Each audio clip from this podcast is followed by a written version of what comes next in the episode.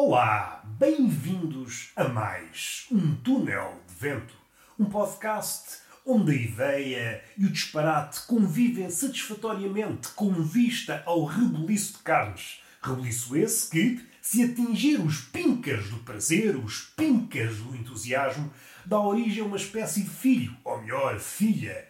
Uma filha chamada Galhofa. Sim, a Galhofa teve origem numa relação amorosa entre a ideia e o disparate. É uma ideia que eu lanço para o ar e espero que vocês agarrem.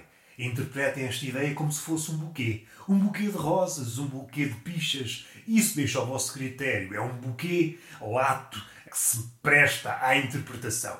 O que é que vos dá mais jeito? Um buquê de rosas ou um buquê de caralhos? Vocês lá sabem e eu não estou aqui para julgar ninguém. Vamos avançar. Este começo espremeu-me já a cabeça toda. Vamos avançar por qualquer coisa. Vou já dar mostras de um certo nervosismo que estou a sentir. Vou pôr este nervosismo por extenso, pode ser que alivie um pouco. Estava aqui a tentar gravar, mas sempre começava a gravar o episódio, passava aqui uma espécie de hum, garripana. E sabem aquelas carripanas que não andam quase nada, mas fazem um cagaçal do caraças? Eu parece-me que os condutores dessas carripanas têm o fito de enervar as pessoas. Eles passeiam-se pelas vilas, que é o meu caso, eles passeiam-se nas vilas com um propósito bem delineado, chatear as pessoas. Pensam, hoje vou sair de casa, saio de casa às 7 da manhã e regresso tarde, porque o meu trabalho é chatear as pessoas. E chatear as pessoas é um trabalho exigente. É aquelas carripanas, não sei se vocês estão a ver, mesmo paradas, estão a produzir barulho. E parece-me que hoje estou a assistir, na minha rua, uma espécie de desfile de carripanas, um desfile de furgonetas. Todas elas a fazer um cagaçal do caraças. E isto para dizer o quê? Esta é talvez a minha décima ou décima primeira tentativa de encetar um podcast. E isto já me está a deixar enervado. Com esta explicação, consegui baixar o meu nível de nervosismo para uma espécie de, sei lá, uma pessoa nervosa por natureza. Não consigo lembrar agora ninguém. Uma pessoa nervosinha. Uma pessoa nervosinha. Sem ser as pessoas do Twitter. Sem ser todas as pessoas do Twitter. Vamos já para aí? Vamos já para o Twitter? Já que estamos a falar de coisas nervosas, pessoas amarguradas, vamos falar do... O Twitter é uma zona, como é que eu ia dizer? É uma zona, sim, é uma zona. É um habitat especial, é um microclima diferente, porque ali vivem pessoas que, embora possam passear-se no mundo real e até noutros mundos virtuais, ali aquelas pessoas são extremas, ali são radicais. Ali é o habitat dos radicais. O habitat onde as pessoas conservadoras se tornam radicais. É muito bom, muito bom para pôr os nervos em franja. Falo por mim, porque às vezes falo pelos outros. Hoje optei por falar por mim. Vou a uma cabeleireira e pergunto: será que me consegue pôr os nervos em franja? E ela: não, não sou capaz. Olhe, mas tenho aqui uma pessoa que o pode ajudar. Vá ao Twitter. Mas eu não queria ir ao Twitter porque isso deixa-me nervoso. Vá ao Twitter, vá ao Twitter para ficar com os nervos em franja. E eu vou. Eu às vezes tenho poupado uh, idas ao cabeleireiro. Antes de sair à noite, vou ao Twitter, passo lá meia hora, fico com os nervos em franja e depois posso enfrentar a noite com um penteado de pessoa enervada. Mas vamos lá tentar esmiuçar, mexer nas miudezas, dissecar o corpo do Twitter e mexer nas miudezas fumegantes desse bode expiatório, mas é, é o quê? É um bode um bode é um bode mitológico. Ao contrário de outras províncias, sejam elas reais ou virtuais, o Twitter rege por uma agenda muito própria. Todas as regiões, reais ou virtuais, neste tempo ou noutro tempo, no passado muito remoto ou no presente, têm algo em comum, que é o cessar guerra. Pode ter existido guerras longas, carnificinas longas, mas há um momento a partir do qual uh, os dirigentes ou as populações chegam a um ponto de dizer não, isto se calhar é melhor parar porque isto a guerra é absurda. E, embora nós saibamos disso, há definições em barda aos magotes, todas as formas, formas mais concisas, de formas mais barrocas, o ser humano normalmente esquece. Epá, o que é que é a guerra? Epá, não me lembro, então vamos lá matar em um milhão, ou o que for, ou o que for, depende da possibilidade das pessoas, depende da capacidade financeira, depende da capacidade de mobilização do sátrapa, isso depende muito dele. Ou tem ou não tem carisma. Isso é uma cena lá do sátrapa. No Twitter isso nunca acontece. A guerra nunca tem fim. e as guerras entrelaçam-se noutras guerras. Do ponto de vista da estratégia militar, é impecável. Como eu disse, no mundo real as guerras têm um fim. Há um momento a partir do qual que as coisas terminam, nem que seja por falta de orçamento, nem que seja por falta de motivação das tropas, porque é humanamente impossível continuar ad eterno. Mas no Twitter não. O Twitter é um mundo à parte. Há sempre guerra. E isso é bonito. É bonito se nós estivermos dentro do nosso corpo, seja a criança, e talvez seja importante fazer uma ressalva. Há quem diga que nós temos uma criança interior, depois há outros que dizem Deus está dentro de nós, se calhar há uma terceira pessoa dentro de nós. Deus está dentro de nós, a criança está dentro de nós, e há uma terceira pessoa que ganha ênfase quando entramos no Twitter, que é o Bárbaro. O Bárbaro está dentro de nós. E essas três pessoas que estão dentro de nós convivem, não sei, são três pessoas, não dá para uma sueca, três pessoas numa taberna à espera que uma pessoa chegue para fazer quatro numa sueca, isso pode dar-se rebulho. Se a quarta pessoa não aparecer, isso pode motivar a zaragata. E podiam pensar, tu és a quarta pessoa. Eu não, eu sou apenas o habitáculo, o receptáculo dessas três entidades: a criança interior, Deus e o bárbaro. Vamos falar do bárbaro. O bárbaro é uma. Todos nós temos o bárbaro. Nós estamos cientes da existência do bárbaro. O que não acontecia antes do Twitter é esta ênfase o bárbaro brilha no Twitter. Esta é uma visão. A visão bélica do Twitter, uma visão, uma visão que é contínua, sem interregnos, sem tréguas. E isso é muito bonito. Há sempre alguém que diz: ah, a guerra, todas as guerras acabam. Isso disseste tu antes de conheceres o Twitter. Aquela ideia que nós dizemos, julgamos demasiadas pessoas. No Twitter, no Twitter é um julgamento contínuo. E se virmos o Twitter de um ponto de vista privilegiado, no que toca ao julgamento, poderíamos tirar aqui muitas lições. Não há listas de espera no julgamento. O julgamento acontece sem burocracia. Para já não há inocentes. O Twitter é uma terra sem inocentes. Todos somos culpados. E isso é que é bonito. Às vezes dá-se o caso de o algoz, o carniceiro, vai com o machado para decepar a vítima e percebe olha, eu também sou culpado. Então passa o machado nas goelas e acaba com a sua vida em última instância, está a acontecer é uma, uma manifestação de carniceiros onde passam um machado pelas goelas dos outros. No fim de contas, o Twitter é uma espécie de peregrinação sem fim eh, de carniceiros. Umas vezes matam o seu vizinho, outras vezes suicidam-se. E isto é muito bonito. Do ponto de vista hum, do mundo real, acho que podíamos aproveitar muito. Já ouviram pelos jornais ou alguém que vos tenha contado, ou até tenham presenciado na primeira pessoa, que é uma chatice. Eu, quando é coisas tristes, testo presenciar na primeira pessoa. Gosto mais de presenciar na segunda pessoa ou na terceira pessoa, dá-me mais segurança. Eu sou tímido e se pudesse presenciava todas as coisas na terceira pessoa. Excetuando o sexo. O sexo gosto muito de presenciar na primeira pessoa. É uma cena minha, uma mania. Olha, eu também já não tenho idade para mudar. Já não tenho idade para mudar. O que é que podíamos modificar em relação ao julgamento? Ah, estava a falar do julgamento. O julgamento na vida real, como vocês sabem, é muito burocrático. Arrasta-se durante anos e anos e, por vezes, uh, o rescaldo, o julgamento, a pena, o veredito final não é satisfatório porque, como vocês sabem, tudo é falível, que mais não seja porque tudo o que é humano é suscetível de erro. E no Twitter dá essa impressão. Além de não haver burocracia, que faz aí uma certa fricção com aquela ideia muito antiga. Fazemos as coisas muito rápido, dá merda. Não, no Twitter não. Quanto mais rápido possível, melhor. No fim de contas, somos todos culpados. No Twitter passa a ideia de quanto mais rápido, melhor. Não, não há erro no Twitter. Partindo do pressuposto que somos todos culpados, entendo o pessoal do Twitter. Entendo a fauna luxuriante do Twitter. Seja que animal for, Pode ser um homem, pode ser um búfalo, pode ser um crocodilo, pode ser uma borboleta. Se partem desse pressuposto, uma espécie de dogma, somos todos culpados, para que perder tempo em burocracias? Não é? Vamos logo para o verdito final. É mostrar resultados. Ao contrário do mundo real, que não mostra resultados, demora muito tempo. Devíamos tirar alguma coisa daí. Devíamos, não sei se devíamos. Mundo real demora muito tempo a justiça. No Twitter é instantânea. Olha, é uma boa frase, uma boa expressão para resumir o Twitter no capítulo da justiça. No Twitter pratica-se a justiça instantânea. Outro prisma. O Twitter é um sólido geométrico e cada face é um quadro. Outra face, outro quadro do Twitter é que é uma rua da amargura. Toda a gente é amargurada, ressentida.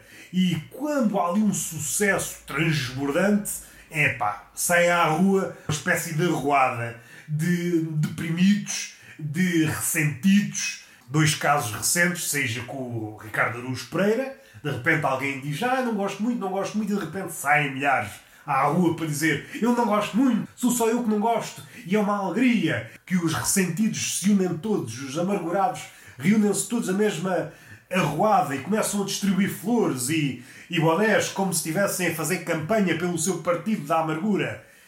Falamos do Ricardo Araújo Pereira e falamos do Bruno Nogueira. A forma que a fauna do Twitter arranjou para lidar com um sucesso transbordante, como é o caso dos lives, o término dos lives do Bruno Nogueira, é dizendo mal: não consigo lidar, não estou a conseguir lidar com o sucesso transbordante desta pessoa. Vou ter que dizer mal. Eu estava aqui, estava atravessado, estava há dois meses, há anos que estava atravessado. Parecem aqueles velhos amargurados adeptos ferrenhos do futebol que vão buscar coisas de há 20 anos. Lembras-te daquele lance em 74?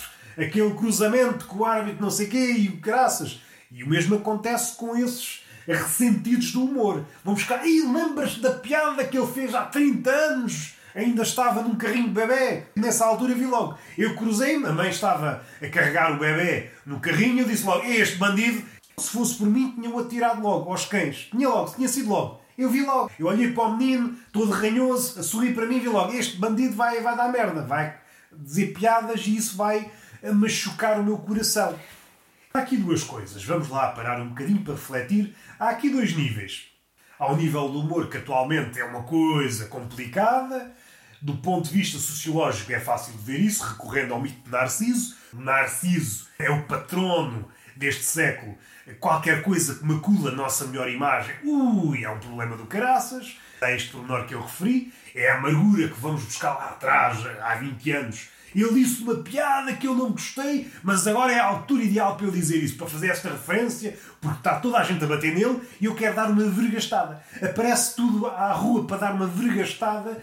Pessoas que estavam acamadas Abre o Twitter, vê, está tudo a dizer mal do Bruno Nogueira. Ah, vou-me levantar da cama, milagre. Eu estava acamado, milagre. E vou dar uma vergastada virtual ao Bruno Nogueira. Vergastada nas nalgas, vergastada nas nalgas. Ah, apoquenta-me, apoquenta-me. A forma como uma grande maioria, e aqui é a maioria, uma maioria no Twitter, ampliando panoramicamente a coisa, percebemos que é uma migalha, não é? O Twitter é ali um clima diferente. No Instagram fazem propalam a paz, dizem a paz, a amizade, o amor e depois vão para o Twitter iniciar uma guerra. Esta dualidade é uma vida dupla. Nós, eu às vezes, eu afasto-me um pouco, não quero enverdar pela via dos azedos. Não quero enverdar porque é um caminho que não leva a lado nenhum. Há pessoas que só estão à espera. Estes grandes sucessos que as pessoas saem à rua para dar vergastadas, é uma coisa que junta muita gente no Twitter, ficam ababalhados, babados, e caraças, estamos a dizer mal, e tinha isto guardado e agora posso bater no gás porque está toda a gente a bater e ninguém vai levar a mal. Quando milhares estão a dizer mal, ninguém leva a mal. Vá vergastada, vá vergastada. Eu tenho 60 anos, nunca vi o Bruno Nogueira, nem sabia. Pensava que era o youtuber. Vá vergastada. E é triste. Tudo isto é triste e tudo isto é fado e tudo isto é galhofa.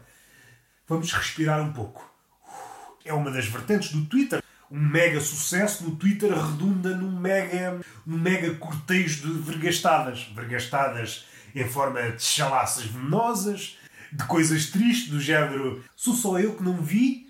E depois há sempre aquele que faz a referência às pessoas que dizem sou só eu que não vi, e depois há aquele que faz referência aos que fazem referência, e isto já está, isto é tudo já um guião. Há decénios que, que andamos nisto, antes de haver redes sociais. Até mais recentemente, se a memória não falha, porque ela é assim, às vezes falha, o Gregório do Vivier tem uma crónica a falar sobre isso. E eu, às vezes, nas redes sociais, no Twitter sobretudo, parece que estou a assistir a uma reprodução. Alguém a ensaiar continuamente o mesmo guião. Já sei quais são as falas, mudam os nomes, mas eu já sei para onde é que a coisa vai. Vai, vai dar merda, No Twitter tudo redunda em merda, tudo redunda em merda. É só isto que eu quero dizer. Ah, queria dizer outra coisa. Os mega sucessos que redundam em cortejos de vergastadas e depois há sempre, todos os dias, uma espécie de linchamento. É logo escolhido ali de manhã, logo nas primeiras horas, alguém que pisou a linha, ou pelo menos está ali, pôs-se a jeito, pôs-se a jeito e às vezes nem isso, às vezes é apenas uma coisa que vai descambando e há uma bola de neve e às tantas, como o Twitter, a coisa só pode ser aquilo que é.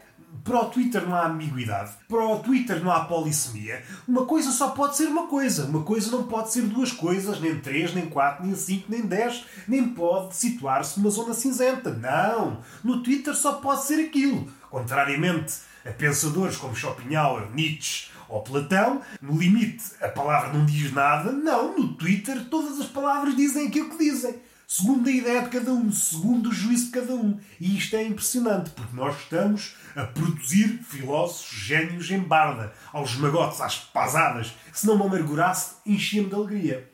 Vamos lá sumariar, que eu já, já perdi as tribeiras.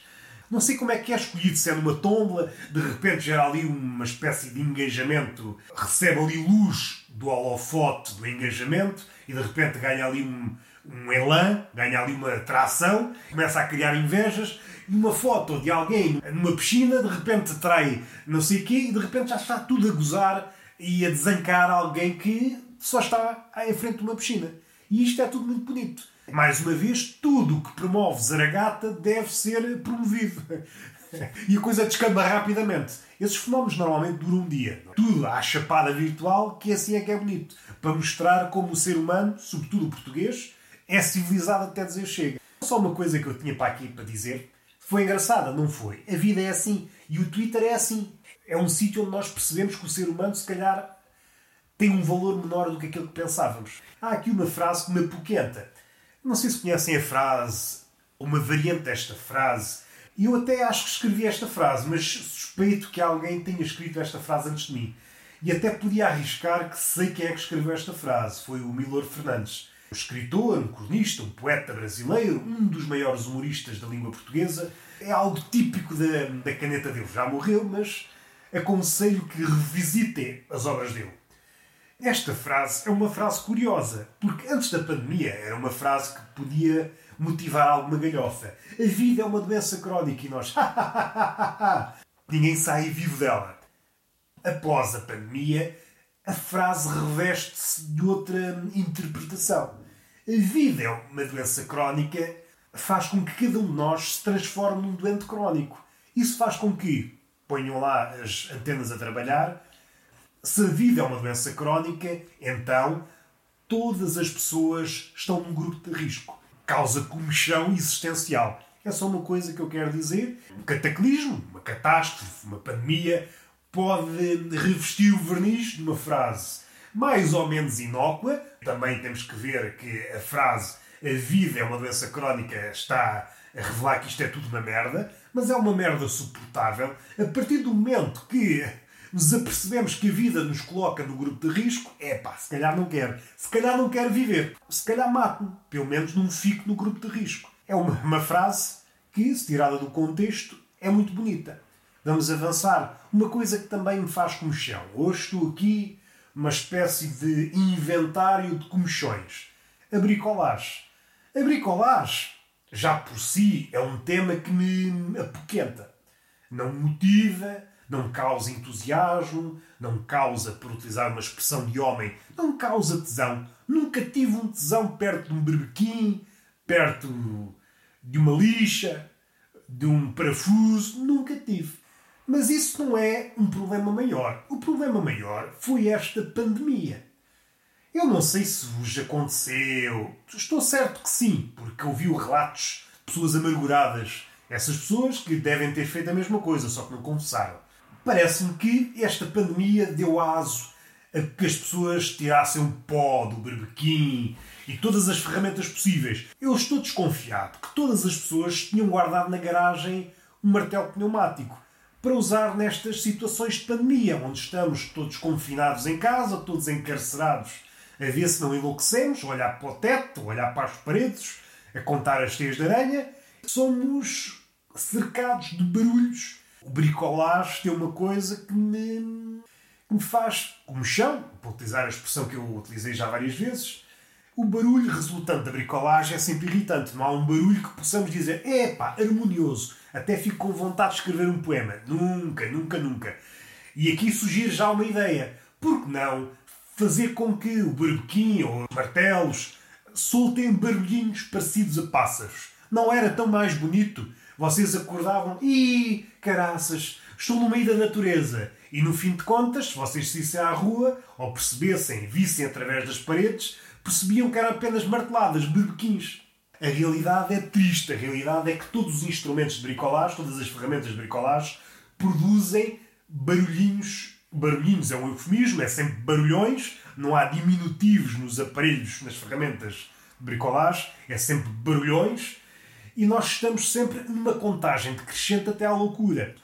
Uh, toda a gente tinha um martelo pneumático guardado para esta ocasião. Não, vamos utilizar o martelo pneumático vamos partir a casa toda. Eu estou desconfiado que houve pessoas que ficaram sem abrigo eh, durante a pandemia porque começaram a partir, a partir, a partir paredes e de repente não tinham nada. Há pessoas que, com o Pequim, começaram a pôr prateleiras, prateleiras em todas as paredes e de repente perceberam não tem nada para pôr nas prateleiras. A mulher, o casal, deixa estar. Vamos fazer criação de ácaros. Deixa estar aí, o pó acumula-se, os ácaros vêm e de repente somos criadores de ácaros. Sim, senhor. E a ideia é espetacular, foi por isto que eu me casei contigo. E é mais ou menos isto que eu sinto. As pessoas buracaram as casas todas porque não tinham nada para fazer. Não sei se estou a ser precipitado, mas numa próxima quarentena, a haver, eu pedia, propunha às autoridades que confiscassem todas as ferramentas de bricolagem. O governo dizia, na semana seguinte vamos entrar em estado de emergência outra vez. Antes disso, vamos a casa, a porta a porta, recolher todas as ferramentas. Vai lixas, vai tudo. Até línguas de gato. A língua que parece uma lixa, vai gatos, vai tudo. É um silêncio digno que é para uma pessoa enlouquecer. Se não há tantas, entramos em quarentena e estamos numa casa, quando saímos é um hospício. Olhamos para o lado e pensamos: o que é que é isto? Pensei que tinha vestido uma camisa às flores e no fim é uma camisa de forças. Ninguém sabe. Ninguém sabe lidar com isto peça alguma consciência, sei lá, já não digo humanidade, não digo, é uma coisa que é rara, uma coisa que é rara nos humanos. Tu tens pouca humanidade e a pessoa diz ah! assim não, estás a ser bárbaro. Vamos finalizar ou não querem finalizar? Vamos finalizar. Não há beijo, não há palmada, há apenas amor. Amor que paira no ar, revestido em bolhas, que é para não ser contaminado pela Covid. Até à próxima.